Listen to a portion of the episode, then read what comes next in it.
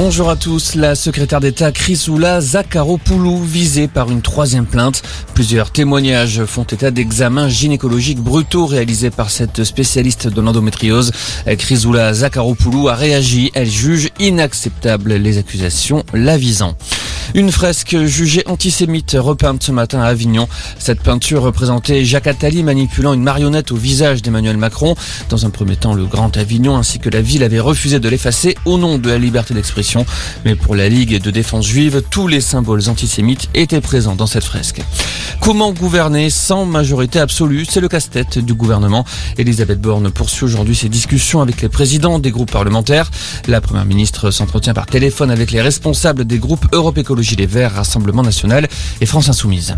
Cette fois, c'est officiel, le plafond des tickets restaurants repassera à 19 euros le 1er juillet, alors que depuis la crise sanitaire, il était possible de dépenser jusqu'à 38 euros par jour.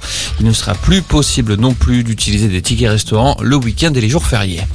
Les départs en vacances pourraient être compliqués. Les cheminots de la SNCF annoncent une grève nationale le 6 juillet à l'appel de la CGT, Sudrail et la CFDT.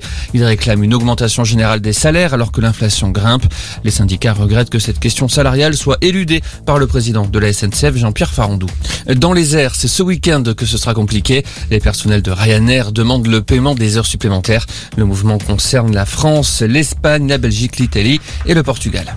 En foot, la date est à marquer d'une pierre blanche pour les supporters des Girondins de Bordeaux. Le club passera le 5 juillet devant la commission d'appel de la FFF. Les Bordelais, relégués sportivement en Ligue 2, sont sous la menace d'une rétrogradation nationale.